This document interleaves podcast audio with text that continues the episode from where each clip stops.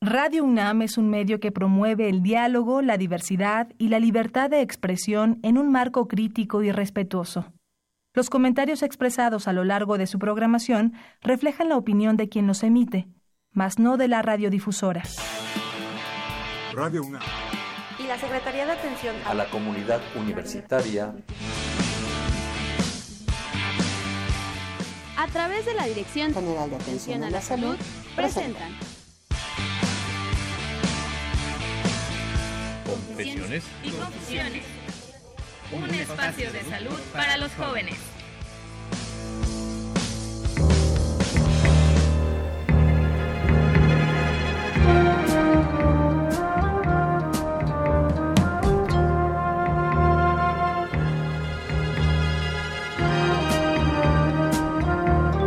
You're just too good to be true.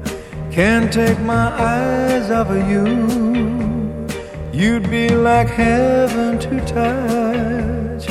I wanna hold you so much. At long last, love has arrived. And I thank God I'm alive. You're just too good to be true. Can't take my eyes off of you. Depresión, ansiedad, neurosis, trastorno obsesivo compulsivo, tics.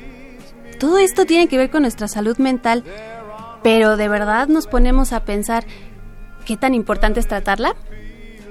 Soy Fernanda Martínez y estamos en Confesiones y Confusiones en este sábado. Estos temas que en particular nos encantan, los de salud mental. Y bueno, el día de hoy vamos a hablar precisamente cuáles son estos trastornos graves de la personalidad. Son muy amplios, me parece que sí. Pero tenemos aquí a dos expertas, miembros activos de Psique y Cultura, que nos van a ayudar a conocerlos, a saber de qué se tratan y sobre todo para aquellos que, que, pueden padecerlo o que no lo saben, porque eso también es muy importante. A veces no los vemos, no los reconocemos y se van haciendo más complicados, más complejos para que el ser humano pueda llevar su vida pues de la mejor manera. Está con nosotros la maestra Sandra Mariche Antonio.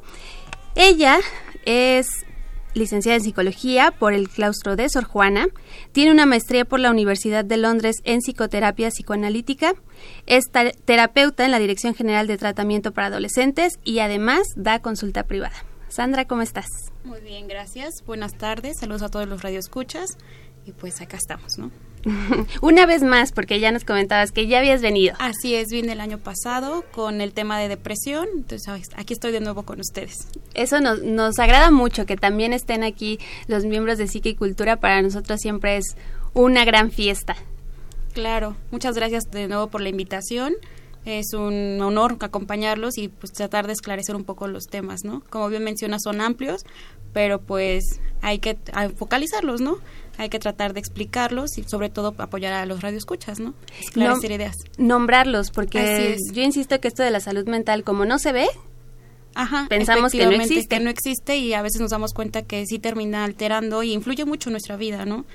Pero no tenemos esa parte de la cultura de la salud mental y es muy importante porque a veces la salud mental o la parte psíquica eh, afecta también al, al organismo y eso lo iremos viendo a través de este programa.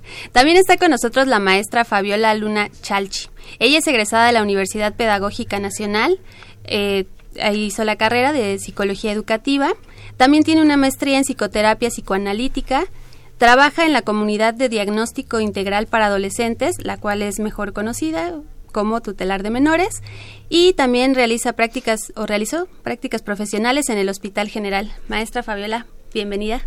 Hola, ¿qué tal? Buenas tardes. Pues es un placer estar aquí y muchas gracias por la invitación. Eh, ya como lo dijo Sandra, eh, hablar de trastornos graves de la personalidad es algo complejo, es algo que parece desapercibido dentro de la sociedad y sin embargo puede existir, ¿no?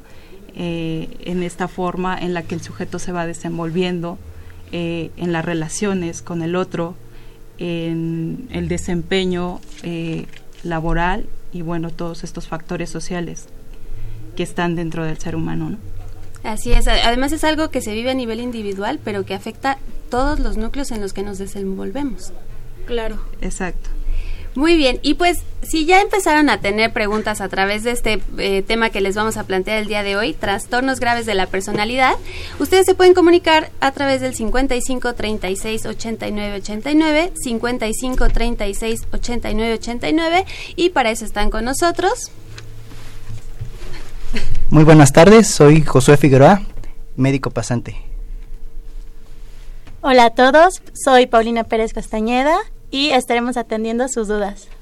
Muy bien, pues muchas gracias. Ellos son médicos pasantes, están haciendo su servicio social en la Dirección General de Atención a la Salud de la Universidad Nacional Autónoma de México. Y bueno, ya que hicimos esta gran presentación, ahora sí, tenemos que aprovechar el tiempo, porque de verdad que aquí decimos que tenemos una hora, pero ya de pronto tenemos cinco minutos para terminar el programa. Entonces, yo quiero empezar, eh, maestra Fabiola, maestra Sandra, porque nos expliquen qué es un trastorno. Exacto. Va a ser importante primero definir qué es un trastorno eh, y al hablar de trastorno nos referimos a ese cambio, a esa alteración en el, en el equilibrio eh, psíquico o mental del sujeto. Eh, algo que empieza a afectar, que es posible que todos tengamos como una cierta característica de ser obsesivos, pero cuando esto empieza a influir de manera severa en el sujeto, es decir, eh, empieza a perjudicar la forma en la que se, se desenvuelve con el otro, es ahí donde empieza a ser un factor eh, de riesgo, eh, un factor que termina perjudicando la interacción con el otro. Maestra Sandra efectivamente, como lo dice Fabiola, es una alteración, ¿no? O sea, para hablar de un trastorno, pues es un término más aplicado o utilizado por la psiquiatría y parte por la psicología y tomo esto porque entra dentro de la norma, ¿no? Entonces decir que cuando hay alteraciones o cuando sale dentro de la norma y no es normalidad, sino dentro de lo que la mayor la mayoría de las personas este están actuando. Entonces, cuando hay como salen de ese campo de la norma que es como estadísticamente, es cuando ya hay un trastorno. Ya no está haciendo una, como bien decía Fabis, una ya no hay una adaptación, ya no ya no pueden convivir o sea, bien con los demás, tienen problemas con los demás en los diferentes sistemas, ¿no? Estamos hablando de la escuela, el trabajo, los amigos, empieza a haber alteraciones en, en sus relaciones, en sus vínculos. Entonces, de ahí parte, o sea, parte del trastorno. Porque en esta, eh, mm, en esta vida actual donde estamos corriendo todo el tiempo, el estrés ya se ha vuelto parte de nuestra vida. O sea, aquel que no está estresado, yo creo que ya lo vemos bastante raro. Decimos, ¿cómo es posible que tú no estés corriendo, que no tengas prisa por llegar, que no tengas como en mente mil cosas y además... Eh, esto, ¿no? Pues llegas a casa, estás cansado, no puedes, no quieres convivir con la familia. Cada vez más hablamos de ansiedad, depresión, por ejemplo. Son como los, como los puntos que se tratan más actualmente. Pero ¿cuáles son estos trastornos graves de la personalidad? ¿O esta misma depresión, esta misma ansiedad, se pueden volver graves? Bueno, el hablar de trastornos graves es porque eh, estamos hablando de ciertas características del sujeto que se vuelven eh, factores que no permiten un buen funcionamiento en el en este en esta persona eh, dentro de estos trastornos graves eh, está eh, la la estructura paranoide, bueno, la personalidad paranoide, la esquizoide, narcisista, la antisocial, el histrónico y el obsesivo compulsivo. No nos podemos enfocar solo al obsesivo compulsivo, a la depresión, sino también a una estructura narcisista. Se vuelve grave cuando el sujeto ya no es funcional, cuando estos rasgos, eh, por ejemplo, del, del, narcisista, se vuelven eh, un problema para la interacción con el otro. Eh, por ejemplo, cuando hablamos de una persona narcisista, es no me importa lo que pueda afectar al otro, el objetivo es alcanzar lo que me he propuesto. No importa transgredir eh, la integridad del otro, eh, violentar sus derechos, no sé, eh, a lo mejor como herirlo emocionalmente, sino alcanzar lo que yo deseo. Eh, entonces, cuando esta persona eh, va afectando todo eso en las relaciones interpersonales con el otro, es cuando se, se vuelve grave. Eh, desde mi experiencia laboral es mm, el adolescente que no le importa eh, agredir, eh, violentar el derecho del otro para alcanzar su objetivo, para obtener lo que él desea. Eh, estaríamos hablando de una personalidad narcisista. Y que este objetivo eh, siempre es algo, digamos, positivo. O, puede ser también un objetivo como que esté un poco fuera de esta norma que nos hablaba Sandra. Porque en el caso de tú que trabajas con, en el tutelar de menores, su objetivo pues es, me imagino, no sé, eh, conseguir dinero y dinero fácil, porque están ahí por un, un crimen que cometieron. Pero puede ir asociado este trastorno de la personalidad con estas conductas, eh, pues de, de robo, de hurto, de lastimar al otro. Sí. Eh, las conductas de ellos sí están relacionadas con los trastornos de personalidad. Hay que tener en cuenta que la todos tenemos un- una personalidad, ¿no? Y dentro y la personalidad se caracteriza por rasgos de otras personalidades. Nuestra personalidad está constituida a raíz de nuestro desarrollo, de estructura psíquica, impresiones, de muchísimas cosas, ¿no? Y cosas que nos han pasado a lo largo de la vida. Entonces, en el adolescente hay que tener en cuenta que es un momento de cambio. ¿no? Entonces hay conductas que van a ser propias de ese adolescente. Sin embargo, cuando se exacerban ciertas conductas, podría ser índice de que puede desarrollar un trastorno grave de personalidad. En el adolescente no es como tal un diagnóstico. No se puede hacer un diagnóstico de un adolescente porque justamente se está terminando o se está definiendo más su personalidad justo por todos los cambios que, que, conlleva, ¿no? Pero sí ciertas este conductas van a este dar índice o van a hacer in- este hincapié en que se va a estar desarrollando un trastorno de personalidad, un trastorno grave también, ¿no? El, el hecho de robar, em, mm, violencia, falta de control de impulsos, eh, por ejemplo, golpes, que se metan constantemente en riñas, eh, bullying, ¿no? Eso va a hacer que empiece a ser indicadores de un este de un trastorno grave de personalidad, ¿no? O sea, que se está como concretando un trastorno grave de personalidad. Que precisamente ahí sería muy importante, por lo que he leído, pues sí hay muchos que se desarrollan precisamente en la adolescencia. Eh, no se desarrollan, es cuando más se visualizan. ¿no? Es decir, que ya se tienen de Exactamente. El trastorno, los trastornos de personalidad eh, tienen su origen, bueno, se van conformando durante todo el desarrollo, ¿no? Pero justamente por los cambios, la, la, este, pues el independizarte, el separarte, eh, buscar tu identidad en la adolescencia los va a exacerbar. ¿no? Esas, esas conductas las va a hacer más fuertes y más evidentes. Entonces, cuando son más evidentes, igual en la edad adulta joven, es cuando uno los puede visualizar más. Pero es consecuencia de factores estresantes. ¿no? O sea, un trastorno grave de personalidad, ya llámese narcisista, llámese antisocial, histriónico, obsesivo compulsivo, es consecuencia de todo el desarrollo, ¿no?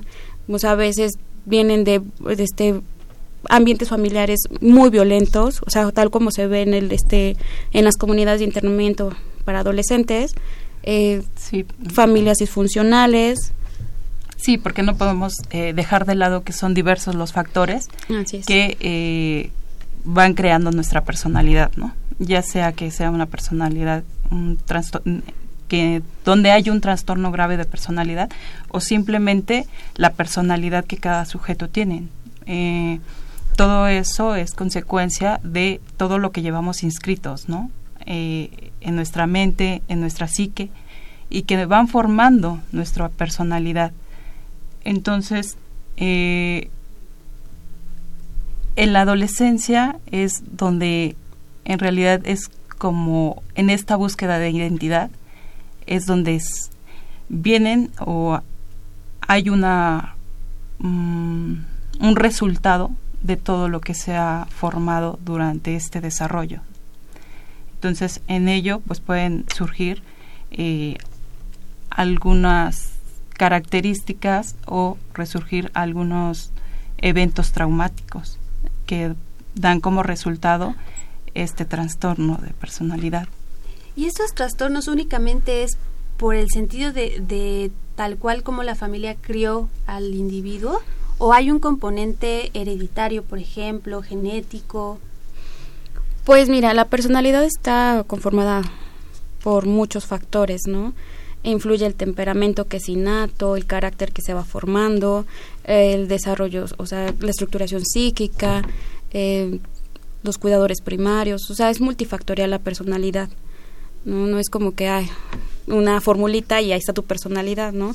Incluso la personalidad a veces va a haber como no es que haya modificaciones en tu personalidad, sino vas a, a, utilizar más otras formas de relacionarte dependiendo de las situaciones. Se vuelve grave cuando tus herramientas no la no tus habilidades de adaptación no son suficientes y no te puedes adaptar al medio circundante o a tu medio ambiente, ¿no? Ahí es donde se vuelve grave. Eh, decías hace rato, eh, mencionabas el estrés, ¿no? Que constantemente estamos en una situación de estrés. Entonces nosotros tenemos habilidades que hemos aprendido durante la infancia, nuestro desarrollo, para enfrentar el estrés. Pero si durante mi desarrollo no pude acceder a esas habilidades, no me voy a poder adaptar. Entonces empiezo a funcionar de una forma en la, para protegerme y en esa forma de protección puede ser agredir al otro o tratar de ser el centro de atención o buscar aislarme, ¿no? Porque no soy no me siento capaz de poderme adaptar a, la, a, lo que me están demandando actualmente, ¿no? O sea, por ejemplo, eh, actualmente vivimos en una ciudad con mucha inseguridad, ¿no? Hace rato les mencionaba que la personalidad, pues todos tenemos como ciertos rasgos, ¿no?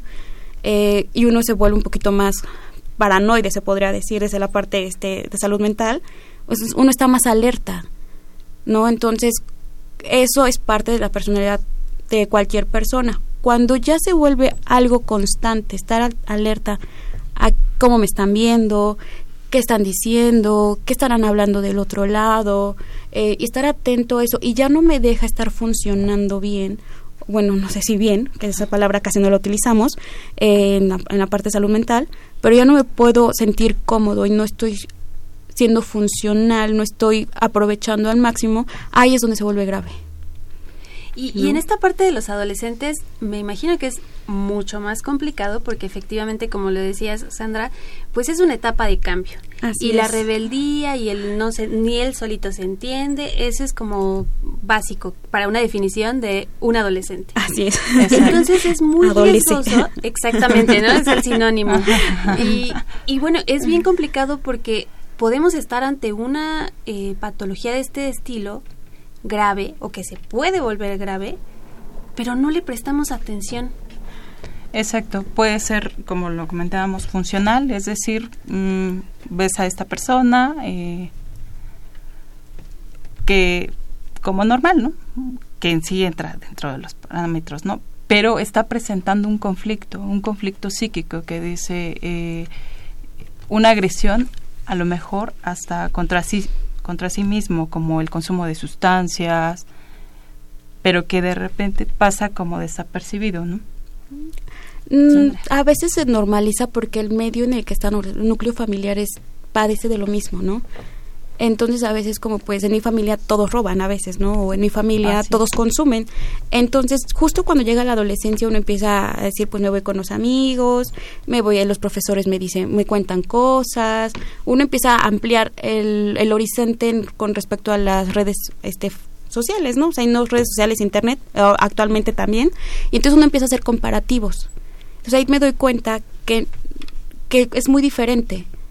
¿No? Entonces, en la búsqueda de identidad me voy enfrentando a otro tipo de realidad que ya no es la que me estaba en casa. A veces en casa yo soy la consentida, eh, la mejor persona, pido algo y me lo dan instantáneamente, ahí a la voz, ¿no? Porque en casa me adoran. Pero salgo a la realidad y el amigo me dice, pues espérate, ¿no? O sea, no, no es tu turno, o no te voy a, o sea, no te voy a dar esto, y en ese momento es cuando empiezan a surgir estos, estos problemas de adaptación. Es como, ¿cómo? O sea, en mi casa jamás me pusieron límites y si lo quiero ahorita, ¿no? Como pasa, por ejemplo, el robo de celulares. No, yo quiero los, el último celular y pues voy y te lo quito. Y en casa no lo aprendí, o sea, porque en casa todo me lo daban. Desde el momento de que llega la realidad, pues yo choco con la realidad. Y precisamente tampoco hay como este límite, ¿no? Porque a veces Así la es. familia, pues como la, la persona o esta adolescente que pones como ejemplo, pues en casa se sigue comportando igual y en casa está todo bien en apariencia. Exacto, y no hay una puesta de límites ni en el sentido de eh, la hora de llegada o si las transgrede igual no hay como Consecuencias. una consecuencia, exacto. Entonces, si no hay límites claros, pues el chico igual dice, puedo hacer lo que quiera, ¿no? Y puedo obtenerlo de la manera en que yo quiera. Transgrediendo, eh, no importa la forma. El objetivo Sí. es obtener lo que yo desee. Ajá, no hay una introyección de que hay un límite, ¿no? Y que si transgredo ese límite hay una consecuencia. ¿No? Entonces en casa pues yo digo voy a llegar a las 3 de la mañana y me salto y me llego a las 6 de la mañana y nadie me dice nada.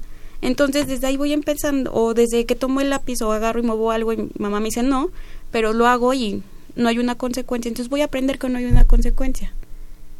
Y es muy diferente cuando te, te encuentras que la, o sea, la sociedad dice, no, a ver, ese no era tuyo, ¿no? O sea, pide permiso para tomar algo. No llegas tarde, en, en trabajo, el típico del trabajo, ¿no? Llegas tarde, lleva el descuento.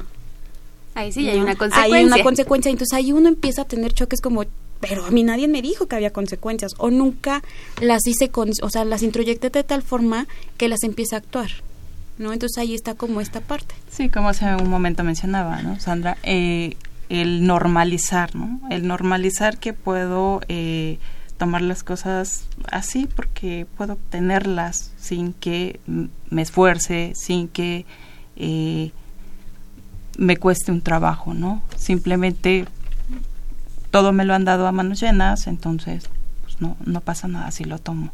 El normalizar que también dentro de la relación con el padre, con los hermanos, puede ser agresiva, ¿no? Y entonces con el otro me puedo mostrar de la misma manera y es la forma en la que me en la que he aprendido a desenvolverme con el otro de esta manera agresiva, de esta manera violenta, sin pensar que, que estoy violentando al otro, que estoy agrediéndolo. Sí, cuántas veces desde la familia no nos percatamos de todo eso que aquí en el núcleo funciona, pero afuera probablemente no funcione tanto. Sí. Y perdón, y hablando del exterior, ya se comunicaron con nosotros al 55 36 89 89. Josué, dinos por favor, ¿quién se comunicó? Se comunicó el señor Marco Moreno, eh, les manda muchos saludos aquí a sus antiguos compañeros de trabajo, que tengan mucho éxito. Y él tiene la siguiente pregunta. ¿En qué momento podemos definir si un trastorno de la personalidad es grave y si todos estos trastornos de personalidad son graves? Maestra Sandra Mariche, maestra Fabiola Luna, dando respuesta. Muchas gracias por comunicarse con nosotros. Pues a partir de que, bueno, para definir que ya es grave es cuando ya no uno puede convivir con las personas y también, o sea, y cuando la persona ya no se siente a gusto, cuando de repente se empieza a dar cuenta que no puede establecer un vínculo más allá de seis meses, un año, o tiene muchos amigos pero se siente mal, ¿no? O sea, a veces en las redes sociales nos dan esa parte de mil amigos, pero al final del día no tengo con quién platicar. Entonces ahí es cuando nos empezamos a dar cuenta que es grave, cuando empiezo a agredir también, o cuando el otro se empieza a alejar, o sobre todo en los vínculos, es cuando te das cuenta y en el propio sentir, ¿no? O sea, cuando te empiezas a aislar, por ejemplo, cuando ya no eres funcional, ya sea tu trabajo se ve limitado, la escuela, los amigos, cuando todo lo que te rodea empieza a verse limitado. A partir de ahí es un trastorno grave. Eh, también me gustaría retomar que es grave cuando eh, ya es eh, cierta conducta ya me está causando un conflicto. Ajá. no sé, veo que ya me está afectando emocionalmente, ¿no? Que no es posible que lo esté haciendo, por ejemplo, el obsesivo compulsivo, ¿no? Tengo que hacer todo un ritual para llegar a esto, ¿no? Y, me pregunto, o sea, cada vez va incrementando, eh, no sé, por ejemplo, el pasar eh, por un lado para llegar a otro, o el lavarme constantemente en las manos, ¿no? Lavarme, no sé, diez veces al día porque si no me siento sucio, ¿no? Y esto ya no me permite el contacto con el otro, esto ya no me permite eh, estar tranquilo, sino está creando en mí un conflicto, un conflicto eh, psíquico. Muy bien, y pues también estos trastornos que ya al principio del programa nos enumeraban, seguramente cada uno tendrá su particularidad. y eh, qué les parece si vamos a una pequeña pausa musical para que vayamos como eh, pues logrando retomar todos estos puntos que nos han dicho en esta parte del programa y regresamos a confesiones y confusiones.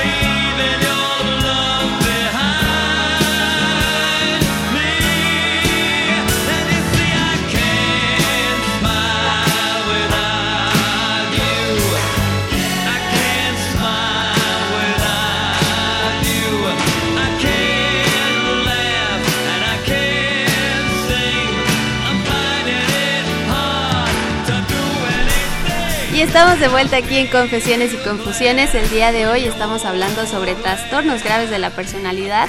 Están con nosotras la maestra Sandra, Mariche y la maestra Fabiola Luna. Y yo les decía que justamente hacemos estas pausas porque pues tenemos que darles chance a ustedes, radio escuchas, de que elaboren sus preguntas, todas las dudas que les queden y se comuniquen al 55 36 89 89, 55 36 89 89, como lo hizo el señor Marco Moreno. Pero la plática seguía. De verdad que aquí, y bien interesante porque precisamente, eh, bueno, el señor Marco Moreno nos preguntaba, eh, ¿todos los trastornos de personalidad son graves? Y su segunda pregunta que nos decía aquí la maestra Sandra Mariche, que quedó un poquito, bueno, le gustaría ahondar en esta pregunta. ¿En qué momento podemos definir si un trastorno de la personalidad es grave y si todos los trastornos son graves? Ah, yo retomaba de si todos los trastornos son graves. Em, puede haber moderados, bueno, empezamos de leves, moderados y graves, ¿no? Eh, la personalidad, todos tenemos una personalidad, ¿no?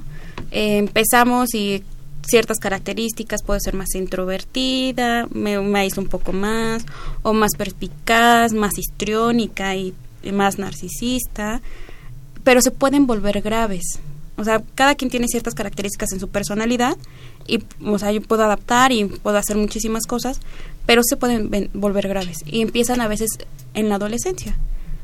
¿no? O sea, em, uno empieza a notar que pueden devenir graves a partir de la adolescencia. Ya uno se da cuenta ya en la edad adulta, como eso de los a partir de los 20, 25 años empieza a haber un trastorno muy grave. A veces se alargan hasta la edad este hasta los 40, 45 años con esa gravedad, ¿no? Eh, poníamos el ejemplo este de que a veces el obsesivo, ¿no? El obsesivo, una personalidad obsesiva, pues es perfeccionista y le puede ser muy funcional. Me sirve para administrarme este mis tiempos, hacer más cosas, ahorrar dinero, porque soy muy obsesivo y estoy controlando esa parte. Pero puede haber otro tipo de cuando ya no es funcional, cuando el ejemplo más clásico del obsesivo compulsivo, ¿no? El, la limpieza. Inicio en la adolescencia lavándome las manos seis veces extras de las que, o sea, de las que nos indican después de comer y después de ir al baño y cuando agarro cosas sucias, pero la persona que inicia con síntomas de obsesivo compulsivo es más veces, ¿no? Y se van aumentando, se van aumentando hasta que tienen un mega ritual, como se explicaba Fabi, de hacer limpieza profunda casi diario, ¿no? Entonces, ella me está limitando porque estoy invirtiendo tiempo en una limpieza profunda que podría estar ocupando en algo, pero tiene raíz en otras situaciones. Bueno, es importante retomar que todos tenemos estas mm, características de personalidad como es el obsesivo.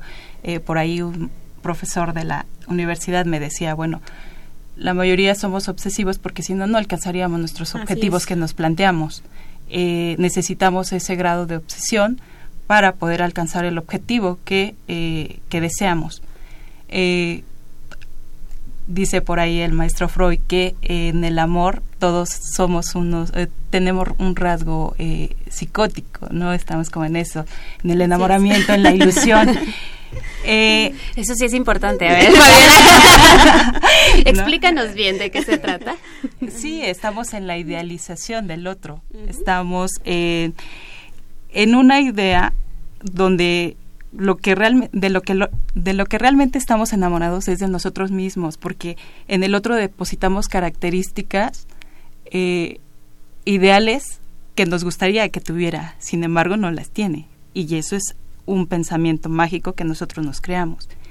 Y ahí entra esta, esta parte pues psicótica que, que todos tenemos, ¿no? Em, no sé, por ejemplo, la depresión, igual, no todos vivimos como en la, en la felicidad, ¿no? En la, en la felicidad así todos los días. Hay ciertos momentos en que eh, nos encontramos ante una depresión, pero de eso se trata, de de ir equilibrando todas estas emociones, todos estos rasgos que al final de cuentas compone eh, la personalidad de cada sujeto. Se vuelve grave cuando eh, el psicótico pues vive en esta fantasía, ¿no? Todos los días. en el obsesivo que tiene que hacer un, un cierto número de pasos para llegar al objetivo. Y no importa eh, dice, tengo que hacer es eh, el siguiente paso, o sea, en toda una dinámica, en toda una organización, porque si me salto uno de ellos, me causa ansiedad. Entonces, tengo que cumplir esa serie de pasos, porque si no me voy a sentir mal. Y ¿no? va a generar mucha ansiedad. y a generar muchísima ansiedad, ¿no? O sea, a veces sí te, o sea, te puede servir la parte obsesiva, que toda personalidad tiene y la puedes utilizar en tu beneficio, ¿no? Pero ya cuando es así, no, como bien dice Fabi, no te puedes saltar el paso. O sea, si mi obsesión es ahorrar diario cinco pesos, el día que me los salto me genera mucha ansiedad, me genera mucha culpa y me estoy recriminando todo el día porque no los ahorré, porque no los ahorré, ¿no? Cuando ya hay un trastorno obsesivo, en el ejemplo, ¿no? Y por ejemplo, en el depresivo, pues llega en una actitud, en, una, en un estado melancólico, ¿no? Todos los días, eh, estoy como con la misma depresión, siente todos los días ese vacío, eh, esa falta de motivación por querer hacer algo, ¿no? Eh, pareciera que ya no importa nada, siempre está como en esta depresión hasta el grado de llegar a una melancolía. Entonces ahí se vuelve grave, porque también es importante ver que para tratar este estos trastornos graves de personalidad va a ser importante eh, que el psicólogo, el psicoterapeuta, vaya de la mano con, eh, con el psiquiatra, el trabajo en conjunto con el psiquiatra, porque, por ejemplo, en el depresivo sí va a ser indispensable el medicamento, va a ser muy importante el medicamento que por ejemplo esa parte de, tratamiento me gustaría abordarla con mucho más peso ya casi llegando al final de este programa que todavía no todavía Sandra ya volteó muy preocupada pero no todavía tenemos mucho tiempo. Este, y bueno precisamente también vamos a aprovechar esta pequeña este pequeño momento porque tenemos llamadas telefónicas. Por favor Paulina. Eh, Neira Pérez pregunta, creo que tengo rasgos de personalidad histriónica, pero no disfunciono en mi vida diaria. Me hicieron un examen psicométrico y salió que no sabía trabajar en equipo. Mi pregunta es, ¿podré tener una buena vida laboral y debería ir con un psicólogo? Y manda saludos a, su- a sus amigos. Gracias, muchas gracias por la llamada y saludos a los amigos. Sandra o Fabiola. Am, oh, me parece que eh, el hecho de eh, ella percatarse de que tiene eh, estos rasgos histrónicos, ya hay un paso de por medio. Me doy cuenta que me está afectando algo, que podría afectarme, que podría ser más severo.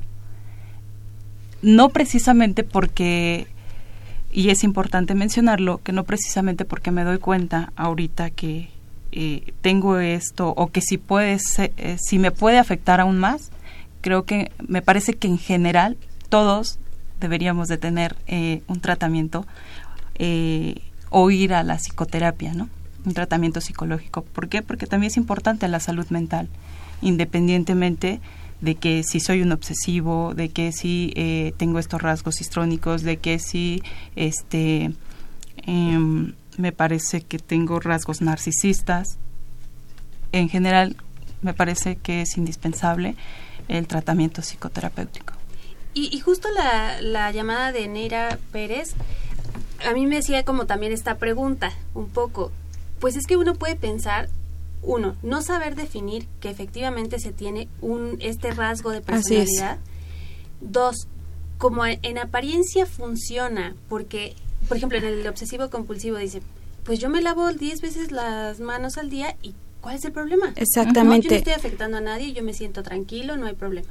Pero entonces, ¿en qué momento uno puede como hacer este clic de decir, no, espera, algo no está Ya hay una- un funcionando"? trastorno, ¿no? Ya hay algo fuera de- Y además a quién me acerco, porque pues no es tan sencillo eh, bajo este, todavía este estigma que ir al psicólogo, Ah, sí. ir Ah, al. No, y las etiquetas, ¿no?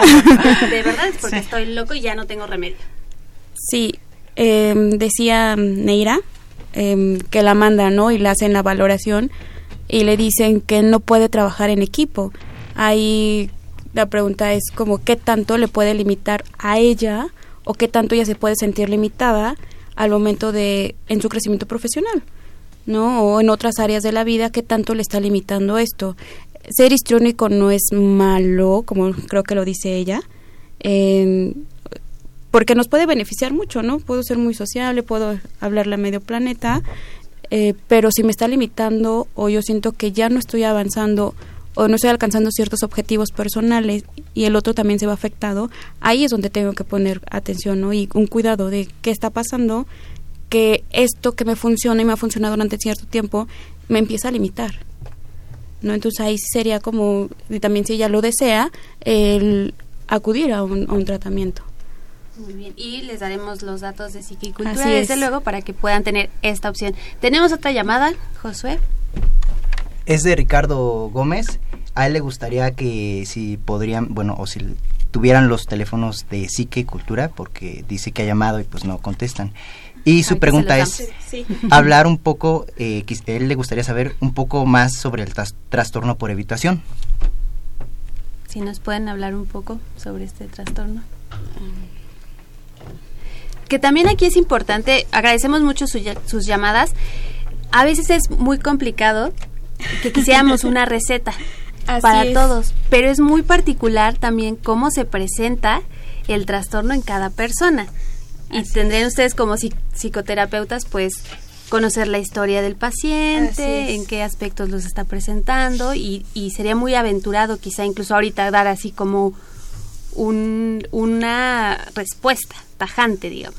Claro, claro. Es Eh. caso por caso. Ay, disculpa. Es caso por caso, ¿no?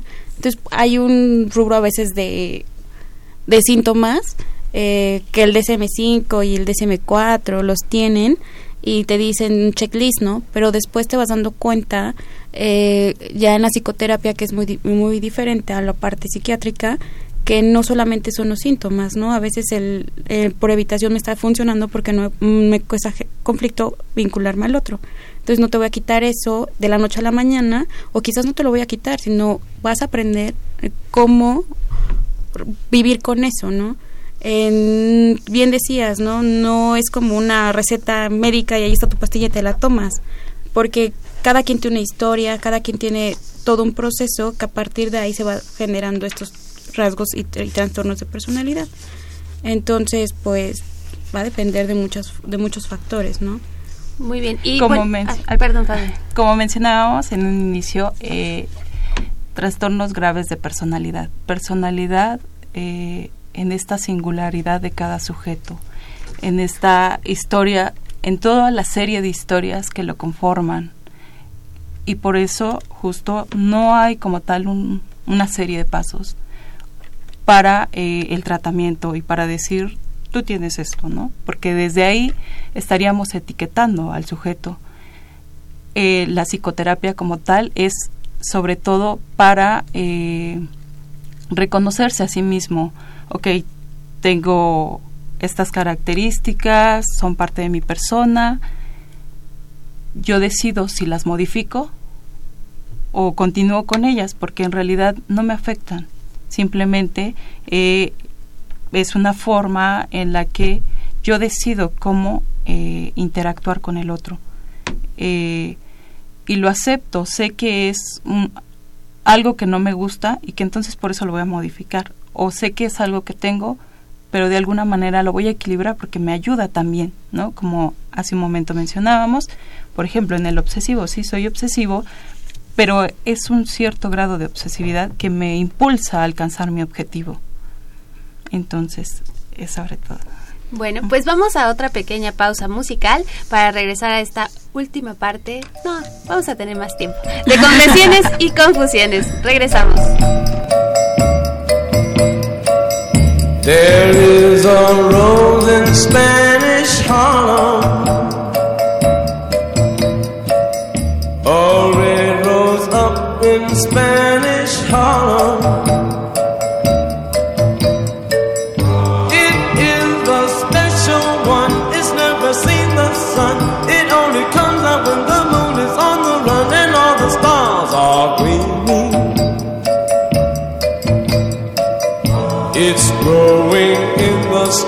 Right up through the concrete, but soft and sweet and really.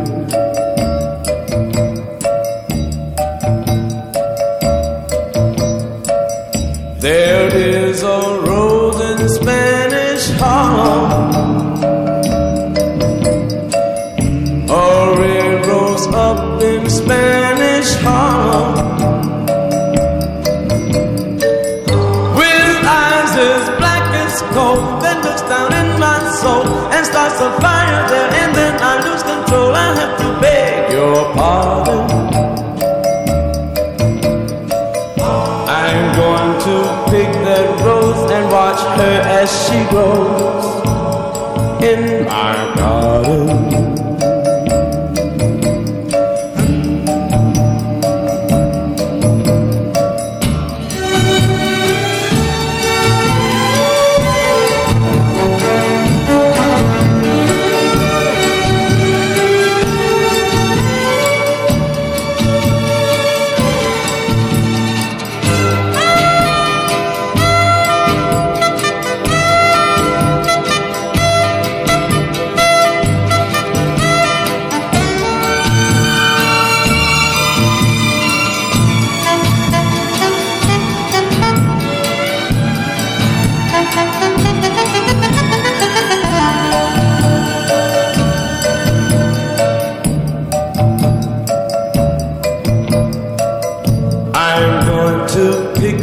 rose and watch her as she grows in my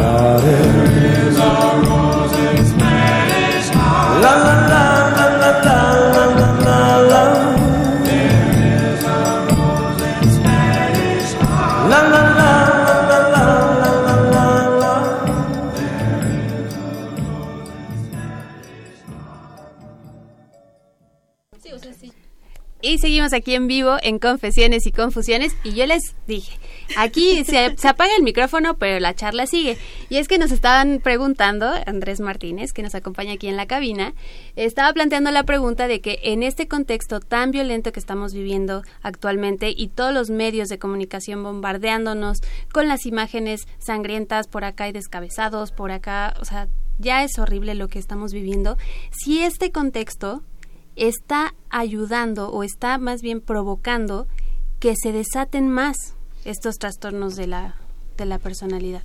No es que se desaten, pero sí los empezamos a normalizar. Entonces, una vez que empezamos a decir, ah, pues otro más, otro descabezado más, otro muerto más, me empieza a generar indiferencia.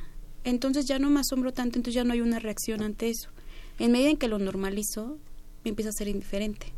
Entonces ya no, hay una reacción, ya no hay una reacción. Y como ya no hay reacción, ya no va a haber una modificación. Entonces ahí sí hay que ver que entre más se nos bombardee, más indiferencia de repente va, va, a empezar a ver, ¿no? Y el incremento, ¿no? De repente puedes estar en el celular y ves, ah, no, pues apareció un muerto más en las noticias, Reforma, El Universal o periódicos. Te aparecen Radio UNAM. este, a veces justo qué pasa con tal persona y dices, ay, otro, y te saltas la noticia. Y quizás unos años atrás te hubieras sorprendido y hubieran buscado qué hacer, ¿no? Entonces sí va a influir en la, si influye en la normalización, entonces el otro va a decir, pues no hay una consecuencia. Y si no hay consecuencia, lo puedo seguir haciendo. Y bueno, pues desafortunadamente ahora sí, el tiempo ya va en nuestra contra. Vamos casi terminando confesiones y confusiones, pero sí me gustaría, maestra Sandra Mariche y maestra Fabiola Luna, que de manera muy breve nos mencionen nuevamente estos trastornos de la personal, graves de la personalidad, pero que nos den un poco como la, como la definición o la característica. ¿Qué, qué incluye? ¿Cuáles son esos trastornos? Bueno, en el trastorno paranoide es eh, como un delirio de persecución, es decir, eh, seguro esa persona me está siguiendo, sí, ya me vio, ¿no? no sé, vas por la calle, te encuentras a alguien y es, sí, esa persona creo que me está siguiendo. Esto se vuelve grave cuando siento que todos están planeando algo en contra mía. Todos, eh, alguien se rió, sí, seguro se están riendo de mí, ¿no? Como tener esa idea, formarse esas ideas de que el otro, todos están al pendiente de lo que hago, porque tal vez quieren, quieren transgredir algo de mí, quieren algo de mí, buscan algo de mí entonces, en, esto consiste esta personalidad paranoide, ¿no? Eh, la personalidad narcisista, como lo mencionábamos hace un momento, es todos los demás. Eh, yo quiero ser el centro de atención, ¿no? narcisista es yo soy el centro de atención, no veo si perjudico al otro, eh, mírenme todos, yo soy lo mejor y empiezo a hacer una relación utilitaria con el otro. Hablamos primero de los trastornos que ya se consideran graves, ¿no? Trastorno narcisista, trastorno paranoide, esquizoide, y después vamos a ir con el trastorno por invitación que nos preguntaba nuestro radio escucha. Eh, pero seguimos hablando, bueno, es que vamos a ir por orden, ¿verdad? eh, el trastorno narcisista es eso, ¿no? O sea, yo, el centro de atención y una devaluación al otro constantemente. ¿no? Ese es el trastorno narcisista. Eh, el trastorno antisocial eh, traería, bueno, es algo con lo que trabajamos eh, mi compañera Sandra. Así es. Y que nos enfrentamos mucho aquí en lo que comúnmente se le llama como tutelares, ¿no? Es el, el transgredir la, los derechos de la otra persona, violentar a la otra persona, el no tener ningún grado de culpa, independientemente de lo que le haya pasado al otro, eh, e ir más allá, ¿no? Hablar, es decir, mm, homicidios, secuestros, eh, agresiones físicas, verbales al otro. Esta parte agresiva que tienen los, los sujetos antisociales, ¿no? Así es una falta de control de impulsos, eh, quiero esto ahorita y ahorita va a ser, es un trastorno antisocial que después va a venir en, puede venir en un trastorno este psicopático, bueno ya una estructura más psicopática, ¿no? El trastorno límite es un, pues básicamente es como oscilar entre una, una constante, ¿no? Eh, puedes eh, amor odio en la mañana amanecí de buenas y en la tarde ya estoy de malas una agresión en la mañana te en la mañana te habla el novio ay te amo y en la noche es como ay ya no te tolero ya quiero terminar contigo no muchísima agresión conductas de riesgo que no las piensan no pero de repente eh, al final es como que hice ya cuando se dan cuenta es como ay qué acabo de hacer no consumo de sustancias múltiples parejas eh, sin cuidado no o sea es como relaciones sexuales a diestra y siniestra y a veces no hay un cuidado y de repente es como, no, me cuidé ayer, ¿no? Y es como, ahora me, entra la ansiedad porque, ¿qué tal si me pasó algo? ¿No? Salidas a las 3 de la mañana, que pues me dieron ganas de salirme. Y como, ¿por qué? Pues tenía muchísima ansiedad y me salí a dar la vuelta, a correr, ¿no? Entonces son, empiezan, no empiezan a darse cuenta de los riesgos que corren. Es un trastorno, bueno, son como síntomas o características generales de los trastornos límite, ¿no? Cada uno de estos pues es muy amplio. Entonces hablar de forma general pues sí va a quedar muchos huecos porque en algunos puntos se parecen en en los grupos exactamente exactamente. juntos. Por ejemplo no, juntos no pero pueden tener comorbilidad con otros este padecimientos por ejemplo el trastorno límite que va como relacionado con el border. Eh, ¿Cuál es el este, border? este trastorno tiene eh, las características similares a las del límite no que es por ejemplo esta con, eh, adoptar conductas de riesgo, el tener parejas múltiples, el a lo mejor eh, exponerme a, no sé, es una agresión constante eh, hacia la propia persona. Y bueno, otra es la obsesiva compulsiva, otro trastorno, es la obsesiva compulsiva que ya lo mencionábamos hace un, hace un momento, es toda una serie de rituales, es para alcanzar un objetivo o para eh, una serie de pasos que tengo que llevar a cabo, todos con esta estructura, con este orden, para llegar al objetivo que yo quiero, ¿no? O para hacer lo que yo deseo. Con muchísima ansiedad, ¿no? El, el obsesivo es una persona muy ansiosa, entonces siempre es un ritual y también nos falta el de evitación y el independiente. El de, el de, el de evitación genera mucho conflicto y mucha ansiedad de estar cerca del otro, entonces empieza a aislarse, comienza a aislarse y es una de las características del trastorno evitativo. Entonces, muy pocos vínculos este, sociales, mm, pocas amistades, poca relación, a veces ni el trabajo, un aislamiento que le genera mucho conflicto, pero le genera muchísimo conflicto hablar al otro. Llega un momento en el que se plantea y cómo le hablo al otro, ¿no? Cómo me le acerco. Mucha sensibilidad, hipersensibilidad a un mal gesto, están muy atentos, ¿no? Entonces empieza la parte un poco delirante y si no me quiere hablar o me hizo este gesto y, y qué pasó y seguro le cae mal, en lugar de que quizás estás enojada o me haces un gesto y pero yo no lo voy a tomar como que es algo tuyo, sino que es un rechazo hacia mí, un trastorno por evitación. ¿No? Y el otro... También el de evitación entra esta característica de eh, adoptar eh, conductas maníacas, hago esto, hago el otro, pero para no enfrentar el dolor que me provoca, eh, enfrentar la problemática, ¿no? Para no enfrentar como el conflicto que también me provoca enfrentar esta problemática emocional. Entonces, mejor adopto una conducta maníaca donde hago esto, hago el otro, pero no le doy el lugar a hablar de eso que duele, que molesta, que conflictúa. Mejor eh, hago una y mil cosas y evito enfrentarme a eso. Ajá, y el otro trastorno es el trastorno este dependiente, en el que estoy esperando siempre la aprobación del otro. en lugar de aislarme, pues me empiezo a relacionar con el otro, pero siempre estoy esperando tu aprobación. Y no te puedo permitir que estés lejos de mí, te quiero aquí. ¿No? Las personas de repente que es como, dame chance, ¿no? O sea, o sea, decía alguien, una amiga por ahí, ¿no? O sea, mi espacio vital, ¿no? Pero esas personas como te llaman todo el día, quieren que les contestes inmediatamente, entonces es un, muy dependencia del otro, ¿no? Por eso se llama trastorno dependiente. Yo creo que con esto que nos acaban de decir, que como dicen, muy nos breve. faltó el histriónico. Ah, bueno, terminemos con el histriónico, por el favor. El histriónico, pues también quiere ser el centro de atención. Son personas muy seductoras. Eh, muy teatrales, o sea, normalmente los podemos ver en los este, actores, o sea, no llegan, se presentan y el siendo el centro de atención, la mega ropa, la voz, el de ya, prácticamente ya llegué, ¿no? Es como es una estronicidad que a veces cuando empieza a generar el conflicto al otro es como ay otra vez o exuberantes, ¿no? O sea, muy llamativos, son suelen ser muy muy llamativos, entonces es un trastorno histriónico de la personalidad, ¿no?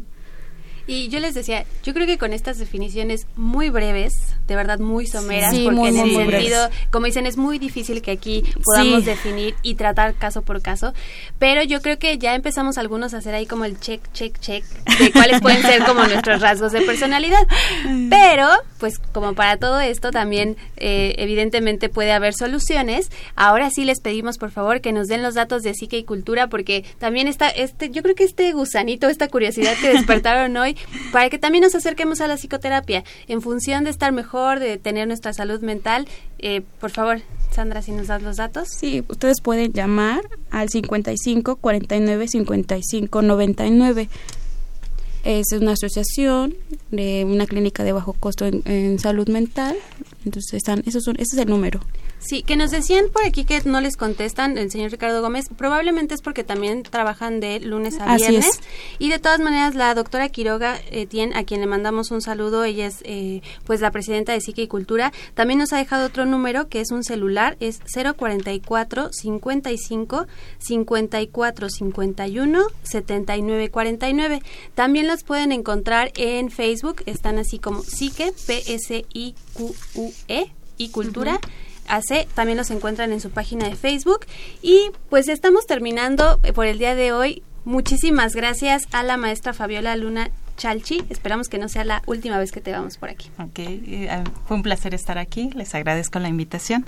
Y eh, me gustaría concluir mencionando que es importante estar en tratamiento, es importante dar una un espacio a la salud mental, ¿no? Que pocas veces es como eh, atendido, ¿no?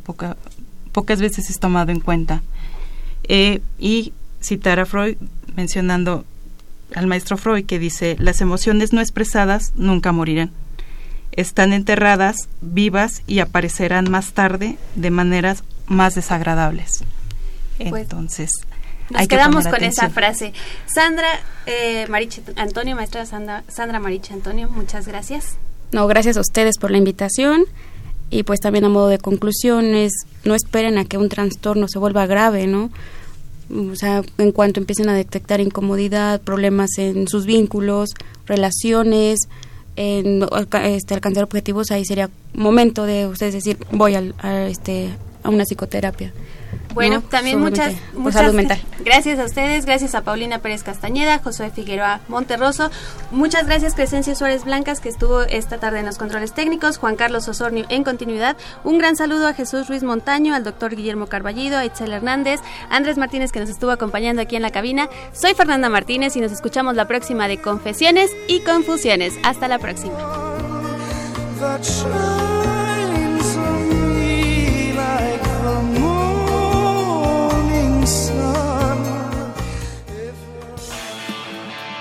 Radio UNAM. Y la Secretaría de Atención a la Comunidad Universitaria. A través de la Dirección General de Atención a la Salud. Presentaron. Confesiones y confusiones. Un espacio de salud para los jóvenes.